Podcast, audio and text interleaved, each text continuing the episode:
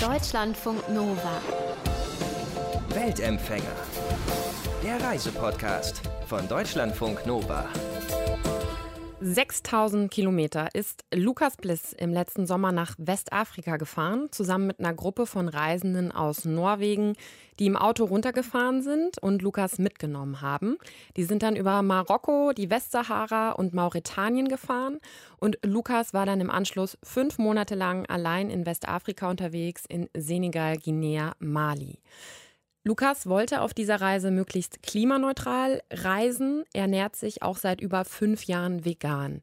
Und da habe ich mich gefragt, hat das auch in Westafrika funktioniert, das so durchzuziehen, Lukas? Meine Erfahrung da war im Prinzip, dass ich das schon versucht habe hm. und damit auch einen ganz guten Kurs gefahren bin. Also ich habe jetzt selten irgendwie Fleisch oder so bewusst gegessen, hm. aber es war halt immer so, dass diese, dieses dieses Ideal, was viele VeganerInnen auch haben, jetzt, wenn das irgendwas berührt hat, so, auch wenn vielleicht mit dem gleichen Löffel irgendwie das Fleisch gewendet wurde und danach der Reis umgerührt wird, so dieses Ideal, ah nein, das hat Fleisch berührt oder so. Ja. Das musste ich komplett fallen lassen. Mhm. So, für mich war das zu Beginn richtig schwierig, weil ähm, in Senegal ähm, beziehungsweise ich glaube in Westafrika allgemein wird sehr, wird alles so in einem Topf gekocht, eben äh, das Gemüse auch mit dem Fisch und danach das Reis oder der Reis so mhm. und alles auf einer großen, auf einem großen Teller präsentiert so und das bedeutet der Reis und das Gemüse, es schmeckt halt alles nach Fisch.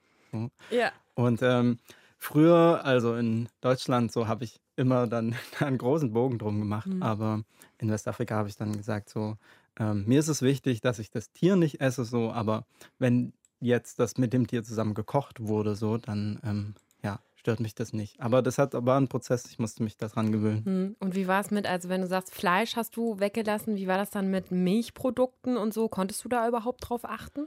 Mm, Milchprodukte spielen in der äh, westafrikanischen Küche eine untergeordnete Rolle. Mhm. Also es gibt ähm, eigentlich kochen die nie mit Milch oder so okay. oder mit Sahne. Liegt mhm. auch einfach daran, dass es nicht so viele äh, Weidetiere gibt und so weiter. Es gibt ein paar, also die Menschen halten so Ziegen und Schafe und so. Ähm, aber es gibt keine so überdimensionierte Milchindustrie wie in Deutschland, so wo einfach in alles Milch irgendwie reingetan wird. Das heißt, das war dann, ähm, genau, wenn du dann auf Fleisch verzichtet hast, was hast du dann äh, gegessen? Dann hast du einfach nur die Beilagen gegessen oder wie, wie konntest du es dann machen? Ja, das als Beilagen zu bezeichnen ja. ist ja auch schon so eine Aussage. Ich habe Oder also was Beispiel, blieb dann übrig? Wovon hast du dich diese viele Monate, die du ja da warst, ernährst? Ich frage mal so. also genau, das senegalesische Nationalgericht heißt Djeboujen und das ist Reis mit Fisch und anderen Gemüse. Mhm. Und da, das ist eigentlich ganz geil. Das wird halt, wie gesagt, auf dem Reis und einem großen äh, auf einer großen Teller präsentiert so und da liegt dann halt so eine Möhre und eine Aubergine oder so im Ganzen oder nur so halbiert gekocht so also und man isst es dann so mit den Fingern oder mit Löffeln und ähm, kann sich so ein bisschen der Fisch liegt in der Mitte aber man kann sich da so drum rumarbeiten und ich habe halt dann immer ja alles gegessen außer halt die Tiere mhm. und ähm, genau äh, ansonsten gibt es halt super viel Streetfood und das ist auch zu einem Großteil vegan einfach das sind so Bohnenpasten und ja, so richtig viele frittierte Sachen und mhm. leckere Sachen auch. Mhm. So, ja. Wie haben dann die Menschen darauf reagiert, dass du, also ich meine, ich stelle mir vor, du bist wahrscheinlich oft auch eingeladen worden zum Essen. Dann stellt man dir dort ähm, einen Teller hin mit Fleisch und allem und ähm, du sagst dann, nee, du isst das nicht. Hatten die dafür Verständnis?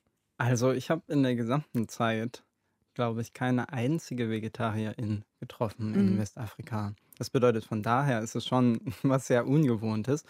Ähm, es gab immer wieder Leute, die mir gesagt haben, ja, ich esse auch kein Fleisch, aber die haben trotzdem halt Fleisch gegessen, aber also so ein bisschen immerhin. Mhm. So. Und genau um so eine, in solchen Situationen, wo es vielleicht ein bisschen komisch kommt, wenn du gerade eingeladen bist oder so. Ja.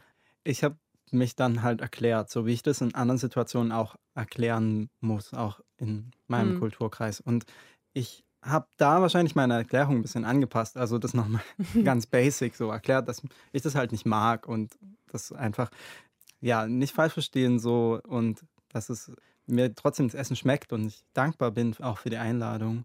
ich halt bloß das Fleisch nicht anrühre. Und nachdem ich mich daran gewöhnt hatte, dann eben den Reis und die mhm. anderen Sachen, die halt vielleicht auch nach Fisch oder nach Fleisch schmecken, so, aber nichts mit dem Fleisch zu tun haben, so ähm, zu essen, so, dann war das auch voll okay. Und tatsächlich haben die Leute dann auch sehr positiv eigentlich reagiert. Ich fand es immer süß, weil äh, wenn ein Mensch so von einem Teller isst, so, dann kann ein Mensch sich halt auch so Brocken zuwerfen so mhm. und teilen und so, hier bist du noch ein Stück Möhre und so. Und dann habe ich ziemlich oft irgendwie Salat und andere Sachen so zugeworfen gekriegt, so von den Leuten, die so, ja, der Mensch muss ja essen, so der Ärmste, ja. Wenn du kein Fleisch isst, dann nimm wenigstens noch eine Kartoffel, bitte.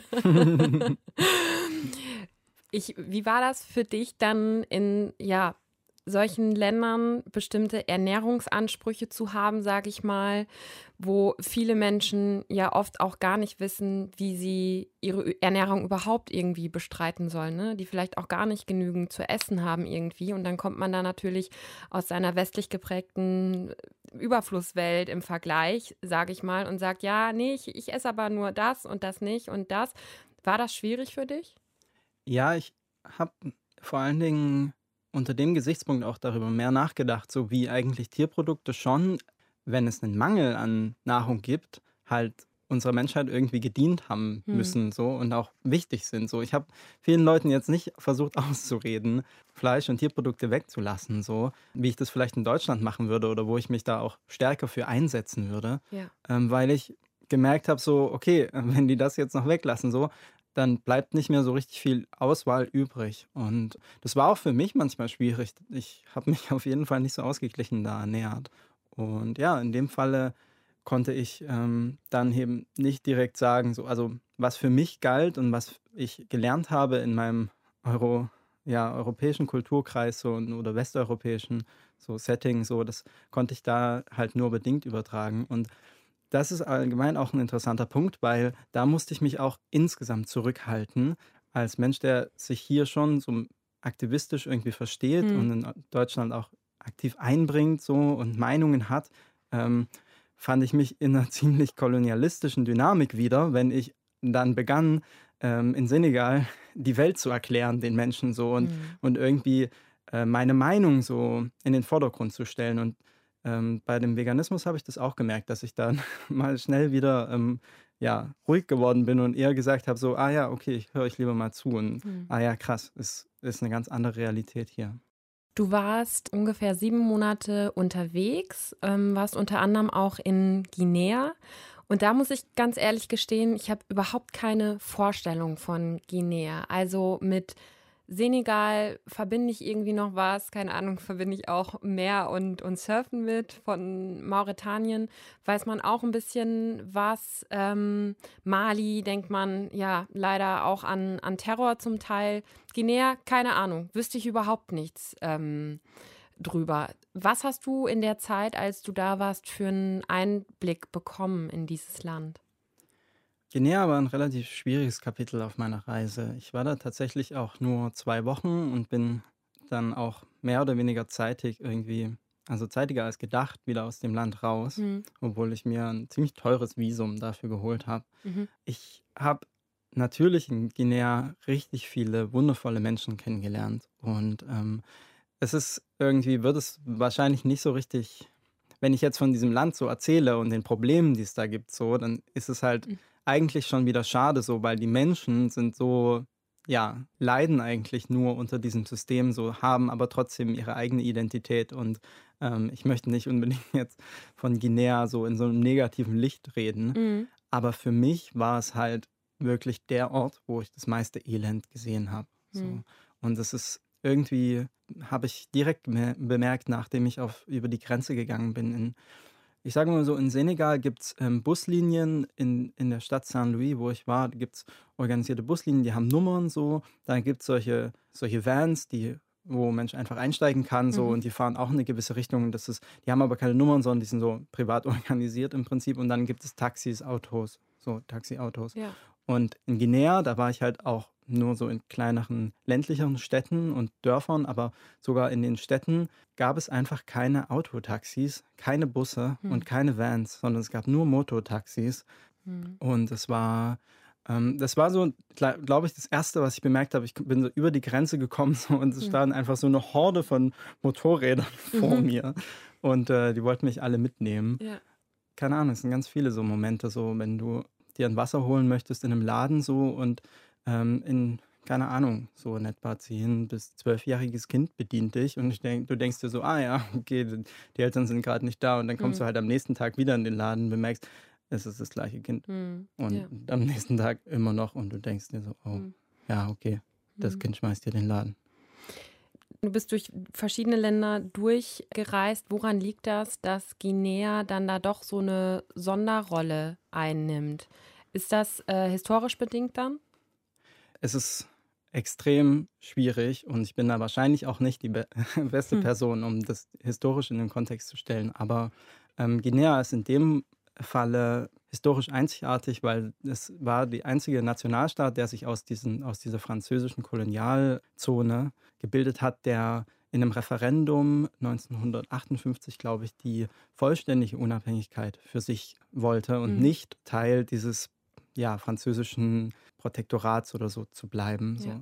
Und daraufhin, und das ist tatsächlich belegt, und nach der Kolonialzeit hat Frankreich da ja Einheiten in dieses Land so reingeschickt und die haben dieses Land destabilisiert. In Senegal haben die, die haben zum Teil Falschgeld gedruckt, so als das, weil Guinea hat es ein, als einzige eine eigene Währung mhm. so sich gewählt. So die anderen haben den CFA, den westafrikanischen Franc. Ja, Frankreich hat dieses Land halt destabilisiert und daraufhin ähm, ja, ist die Regierung auch ein bisschen halt dagegen vorgegangen so und aber auch gleichzeitig gegen die Opposition. Es ist total schwierig, das jetzt historisch darzustellen, mhm, aber dieses ja. Land ist auf jeden Fall kontinuierlich unterentwickelt worden und unterentwickelt gehalten und es geht halt weiter, weil da gibt es unglaublich viele Rohstoffe und ähm, Bodenschätze und die werden, dieses Land wird kontinuierlich halt ausgenommen von diesen äh, ja, US-amerikanischen, kanadischen und jetzt auch äh, chinesischen Unternehmen mhm. so. Und es wird die ganze Zeit wird dieses Land einfach irgendwie ausgenutzt und parallel dazu, ähm, ja, äh, gibt es da unterschiedliche Volksgruppen so, die dann unterschiedlich viel Macht haben, beziehungsweise auch Macht gekriegt haben in der französischen Kolonialzeit und daraus haben die sich sozusagen so geteilt und, und kämpfen jetzt ein bisschen gegeneinander oder es gibt so, ja, Guinea ist so ein bisschen so ein Failed State. Das heißt aber, ja, Guinea ist ein unglaublich kompliziertes, schwieriges System auch einfach, was da, was dort herrscht. Es gibt viele Probleme. Du hast aber ja, du willst ja auch nicht nur negativ drüber sprechen, du hast wahrscheinlich auch einfach, ja, auch schöne Begegnungen dort gehabt, ne, mit den Menschen. Ja, auf jeden Fall. Also Guinea war so ein Land, wo ich halt tatsächlich nicht irgendwie über Couchsurfing oder so irgendwelche Leute gefunden habe, mhm. sondern ich bin einfach immer ähm, ja dann in so einem Dorf angekommen. Ich bin meistens so mit so ja, die einzelnen Autos, die da fahren, die sind dann auch immer gleich, die nehmen halt Leute dann mit, so und dann bezahlst du halt ähm, für die Mitfahrt. Und dann wurde ich immer in so ein Dorf halt rausgelassen und bin da ein paar Meter gelaufen und habe halt irgendwelche Leute kennengelernt. Mhm. Und ähm, äh, zum Beispiel in Siguri, der ersten Stadt, wo ich war, war das echt lustig, weil ich dann ja einfach so, da saß so eine Gruppe Männer rum oder männlich gelesene Personen, aber ich habe im Nachhinein herausgefunden, dass es halt so ein Männerrat ist. Mhm. Und, ähm, und die, sind, die saßen halt da rum und haben mich so angeguckt und so gefragt, so, was willst du hier? So, und dann habe ich, ich war auch halt vor fünf Minuten angekommen und habe denen halt dann gesagt, jo, ich bin gerade angekommen, ich suche irgendwie einen Schlafplatz oder so. Und äh, die haben mich dann, also einer von denen, ja, ein, der älteste von denen glaube ich, sozusagen in der Runde auf jemanden gezeigt, die sagt, du. Nimm den mit. so im Prinzip, ja, ja, hier. Und dann mein Bruder nimmt dich mit. Und ähm, mhm. das war ähm, ein total lieber und aufgeschlossener Mensch. Und der hat sich so gut um mich gekümmert. Und mhm. ja, die haben sich richtig, also ja, war mega lieb. Und es ist halt jedes Mal passiert, wenn ich da in irgendeinem Dorf war, so haben mich Leute aufgenommen und Lust gehabt, mit mir, ähm, ja, mir zu helfen. Ja. Warum war das wichtig für dich, auf diese Reise zu gehen? Du hast ja die Reise nach deinem Bachelor angetreten, hast ähm, Philosophie studiert, ne? Ähm, und ja, hast dich dann entschieden, eine Auszeit zu nehmen. Warum? Also, ich habe Philosophie studiert, aber auch so ein bisschen nebenbei und hab auch, war viel aktivistisch tätig und auch im, ja, unipolitisch und so.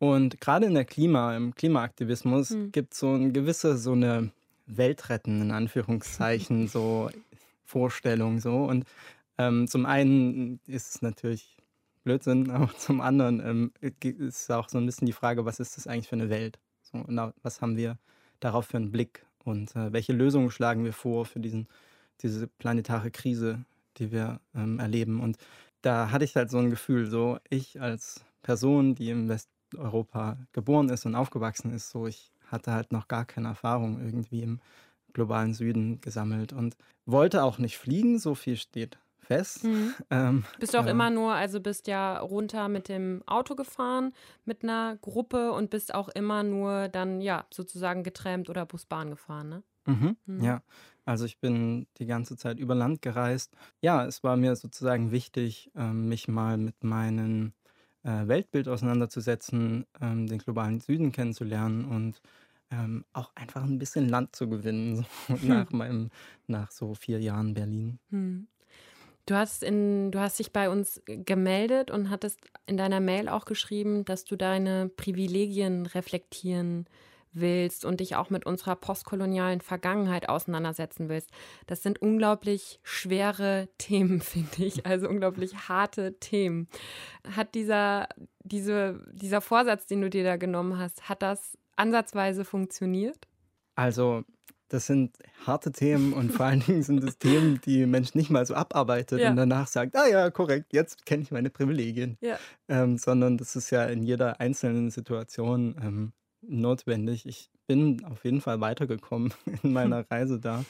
Und äh, ja, ich glaube, zum Teil war das schon so ein krasser Reality-Check. Also es ist zum Beispiel wenn ich vorher mich aus klimapolitischen Gründen dazu entschieden habe, nicht zu fliegen, ist mir halt ähm, dann in den Ländern in Westafrika, wo ich gereist bin, aufgefallen, ähm, dass es außerdem diese, diese Normalität zu fliegen, mit der ich aufgewachsen mhm. bin, so, das ist eine Normalität der reichsten 10 Prozent der Welt so und das ist, das ist eine absurde Normalität, eine privilegierte Normalität, so, die wir, ähm, die global betrachtet voll nicht aufrechterhaltbar ist.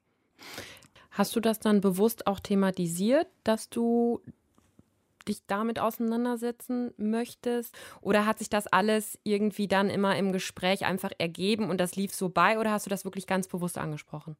Also das ist schon deutlich so, dass diese kolonialen Dynamiken immer noch äh, präsent sind.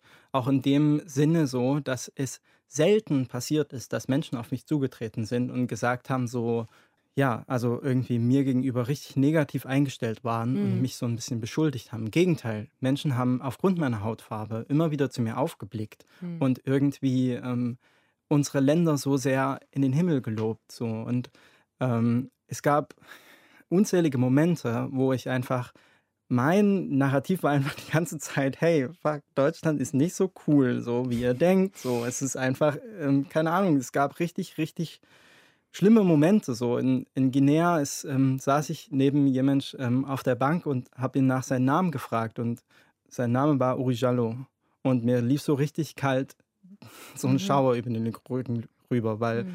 Ähm, wir kennen den Namen Uri Jallo hier in Deutschland von einer Person aus Sierra Leone, die ähm, von Polizisten in einem Dessauer, in einer Dessauer Polizeistelle verbrannt wurde, so wie es ja. aussieht. Und ähm, das sind, und dann redest du mit Leuten, die so sagen, ja, Deutschland ist top. Mhm. Und ich denke mir so, Deutschland ist krass rassistisch.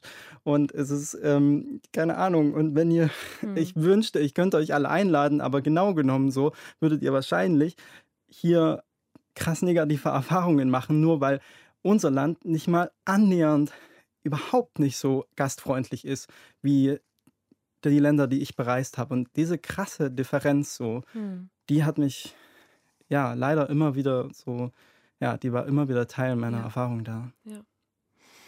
Wenn du ja sieben Monate allein unterwegs warst, in zum Teil ja sehr herausfordernden Ländern, also du warst ja auch in Mali, Mauretanien, ich stelle mir das unglaublich anstrengend vor, auch. Auch dann immer irgendwie Bus, Bahn zu fahren, also Bahn nicht, aber Bus, ähm, mhm. zu trampen. Ähm, wie bist du damit psychisch klargekommen?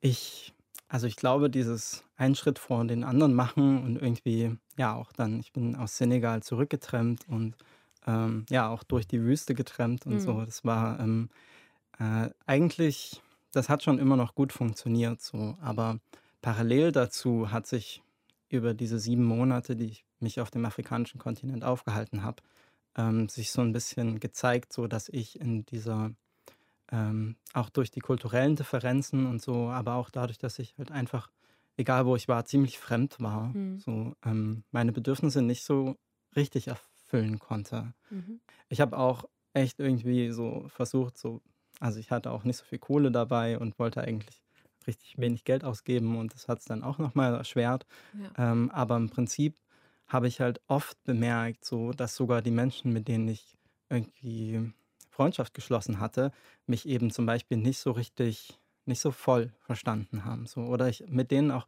mich denen nicht so ganz nahe gefühlt habe. Und Nähe und Verständnis sind aber zwei ziemlich fundamentale Bedürfnisse. Und mhm. ähm, nachdem ich die ja für so lange nicht erfüllen konnte, so hat sich das auch schon auf meine ja, psychische Gesundheit ja. irgendwie ausgewirkt. Was waren so Themen oder Bereiche, wo du, ja, wo du sagst, wo du dich wirklich eher allein oder auch nicht verstanden gefühlt hast? Mal abgesehen vielleicht jetzt von dem Veganismus-Thema? Ja, zum Beispiel diese Dynamik, so dieser, ähm, die ich gerade beschrieben habe, so dass ähm, ich eigentlich eine, ja, ich will jetzt nicht sagen antideutsche Haltung habe, hm. so, aber irgendwie mich, ja, so mein Herkunftsland auch sehr kritisch sehe, so und ich eigentlich auch sozusagen zuhören wollte und, und lernen wollte so und die Menschen aber auf mich immer wieder zugekommen sind und so mich ähm, eigentlich als ja so ein bisschen in der Dynamik höher gestellt haben direkt so und mich so sehr gelobt haben und so also ja mhm. das war zum Beispiel das ist sowas das habe ich dann aber auch mit manchen Menschen mit engen Freundinnen überwunden so aber das war sicherlich auch viel ein Thema und eine weitere Thematik die mir die mir in der Zeit sehr präsent war aber die ich, wo ich auch Schwierigkeiten hatte insgesamt, so da Menschen darüber, ähm, zum darüber reden zu finden, war so ein Prozess, der so um meine Genderidentität sich ähm, herumgesponnen hat. Das mhm. ist ein emotionaler Prozess, wo der auch schon vor der Reise ausgelöst wurde, so dass ich mich einfach mit dem Label Mann und dem Pronomen er nicht mehr so wohl gefühlt habe. Und ähm, das hat sich über diese Reise entwickelt und es war wirklich so ein bisschen meine innere Reise und eine emotionale Reise. Und ähm, es hat aber mit den äußeren Sachen nicht so richtig viel zu tun, beziehungsweise immer wenn das wieder hochgekommen ist, so, dann habe ich sehr schnell bemerkt, so dass dafür für so ein ja ähm, Coming Out hm. auf eine Art als nicht binär ähm, eigentlich gar kein Raum da war. Hm. So. Hm. Also es gab ein paar Situationen, wo ich das irgendwie grob ansprechen konnte, aber es gab auch Situationen, wo es echt irgendwie nicht so gut gepasst hat. Du hattest auch ähm, eine Situation, da saßt du eigentlich, das hast du mir im Vorgespräch gesagt, mit einem ja doch eher engeren Freund zusammen, dann ist ein Kind an euch vorbeigelaufen, ne? Ja, genau, das war in Guinea und ähm, ja, wir saßen da auf einer Bank und dann kam ein Kind vorbei und hat eine Frage gestellt hm. und der Freund, mit dem ich da saß, hat das dann, hat irgendwas geantwortet und es weggeschickt. So. Und das war dann eine kurze Pause und dann habe ich aber, wollte ich halt wissen, was, was hat es ihn gefragt, weil es hat mich angeguckt. Und ähm, ich habe, und er meinte, ja, das, ähm, ich hatte damals halt noch so lange Dreadlocks. Okay, so, ja. Und ich das hat mich halt gefragt oder hat ihn gefragt, so, ist es eigentlich ein Junge oder ein Mädchen? Und mhm. ähm, äh, dann habe ich ihm halt geantwortet, ähm, ja, eigentlich irgendwie beides. Mhm. So. Und ähm, dann hat er mich so angeguckt und dann richtig laut losgelacht. Mhm. So. Und ähm, ich habe auch laut losgelacht, aber nicht, weil ich das lustig fand oder als Witz gemeint habe, sondern mhm. einfach, weil ich mich ziemlich unwohl gefühlt habe mit der mhm. Situation. Und ich habe jetzt immer noch Probleme, dafür Raum zu finden und es anzusprechen, so meine FreundInnen darauf hinzuweisen, so dass ich ja nicht mehr irgendwie als Bruder oder Sohn oder mit dem Pronomen er angesprochen werde, werden will. Mhm. Aber ähm, besonders da in so einem, ja, wo ich gerade mal so das Coming Out für mich selbst hatte so und mir da bewusst geworden bin, ähm, war das unglaublich schwer, dafür Räume zu finden. Hat die Reise, ähm, du bist jetzt ja seit ein paar Monaten wieder zurück, hatte die jetzt Auswirkungen auf deinen weiteren Lebens-, Berufs-, was auch immer Weg? Ähm, ich weiß auf jeden Fall safe, dass ich nicht in der NGO arbeiten möchte, nachdem ich in Bamako bei einer äh, US-amerikanischen äh, NGO-Arbeiterin in ihrer Villa in ihrem Pool geschwommen bin Mhm, okay. und gedacht habe, okay, das ist auf jeden Fall cringy, so, das möchte ich nicht unterstützen. Mhm. Äh, ich hatte auf jeden Fall, also ich erzähle immer ganz viel und sage den Leuten, wenn sie nach Marokko reisen, so sollen sie sich unbedingt Mauretanien angucken, weil es so viel spannender ist als Marokko, was so Mhm. überflutet ist mit Leuten und TouristInnen. Ähm, für meine eigenen Pläne ähm, habe ich, glaube ich, also das ist jetzt irgendwie präsenter so und gerade jetzt ähm, in Bezug auf ähm, die Black Lives Matter Mhm. Bewegung so, glaube ich irgendwie, dass ich mich, ähm, ja, dass ich da ein bisschen sensibler für geworden bin und ähm, ja, finde es auch mega unterstützenswert, so dass ähm, jetzt gerade im Zuge der Black Lives Matter Dem Demos ähm, so ein bisschen ja, Kolonialgeschichte und systemischer Rassismus auch in Deutschland aufgearbeitet wird. Sagt Lukas Bliss im Early Bird. Und vielleicht ist es euch auch aufgefallen, ich habe ganz bewusst immer Lukas Vornamen nur genommen in den Anmoderationen und nicht er gesagt, weil es hat Lukas eben im Gespräch auch gesagt, vor ein paar Monaten das Coming Out hatte und sich nicht mehr einem binären Geschlecht zuordnet, also Mann oder Frau und deswegen die Bezeichnung auch nicht für sich selber wählt. Lukas hat auch einen Podcast über diese Reise gemacht. Radikal unterwegs heißt der, gibt's auf Spotify. Und von Westafrika würde ich gern weiter in die Welt. Und da seid ihr jetzt wieder gefragt. Wo seid ihr gerade? Wo wart ihr? Was habt ihr erlebt? Schreibt mir gern. Mail at deutschlandfunknova.de ist die Adresse des Vertrauens. Ich melde mich dann bei euch. Deutschlandfunk Nova. Weltempfänger.